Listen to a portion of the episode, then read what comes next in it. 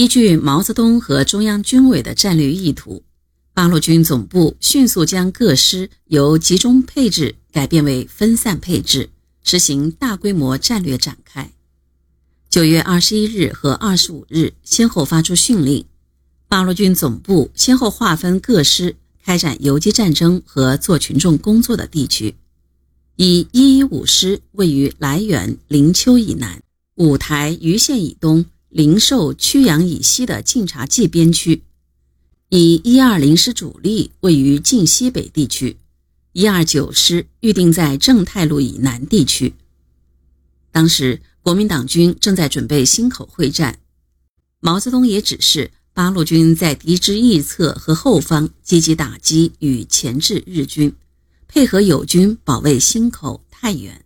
同时注意布置游击战争。对一一五师的使用，毛泽东根据战局的变化做了许多指示。九月二十九日，毛泽东同意八路军总部关于一一五师配合国民党二三个师待敌相当深入后，向临、涞、广、渭及其以北突击，捣乱敌后方的计划，指出实现这个计划可能在短时期里展开一个新局面。大有利于在山西全省创立我们的根据地。十月五日，毛泽东指示：我一一五师全部除一部做地方工作者外，应速集中于台怀镇以北、大营镇、沙河镇以南之山地，待敌人被吸引于原平、新县地区，并打得激烈时，袭取平型关。大营、沙河、繁治县得手后，交友军占领该县。我军向北突击，占领浑源、应县地区，开展新局面。第二天，毛泽东在给周恩来、朱德、彭德怀，并告林彪、聂荣臻的补充指示中，更进一步强调：我一一五师主力不但不应出河北。亦不宜位于龙泉关，似应第一步移至窦村、台怀之县，以便适时袭击大营、沙河、樊治县，并准备于可能与必要时北越长城，出至浑源、应县，以此为中心，分为若干支队，采取夜间行动，袭击雁门、大同县、大同张家口县之铁路。袭击张家口广陵县、广陵代县县之汽车路。一五师这一行动，如再加南京两个师更好，配合贺师主力在左云、右豫、平鲁、朔县之行动，将引起山西敌军正面攻击之停顿，甚至暂时部分的后退，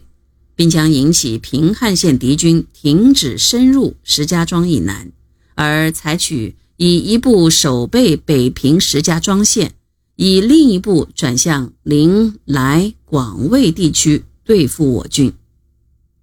在一一五师本身，则因转移与作战频繁，要准备减员二千至二千五百，并因减员而不得不将枪支一小部分交予地方民众，武装他们。但在支持山西作战。即用以支持华北作战较为长久之战略的目的上，却有很大意义。十三日，毛泽东要求林彪，第一五师与友军一起位于五台地区，除以一部向平型关、沙河、代县、淳县、原平袭击外，主力准备于可能与必要时向北夺取衡山北段。并袭取平绥县。总之，这一时期毛泽东的指示精神是让林彪率一一五师向晋东北作战，配合忻口战役。根据这一意图，一一五师在平型关作战胜利后，没有来得及休整，便参加了配合忻口会战、侧击日军的作战。从九月下旬至十月下旬。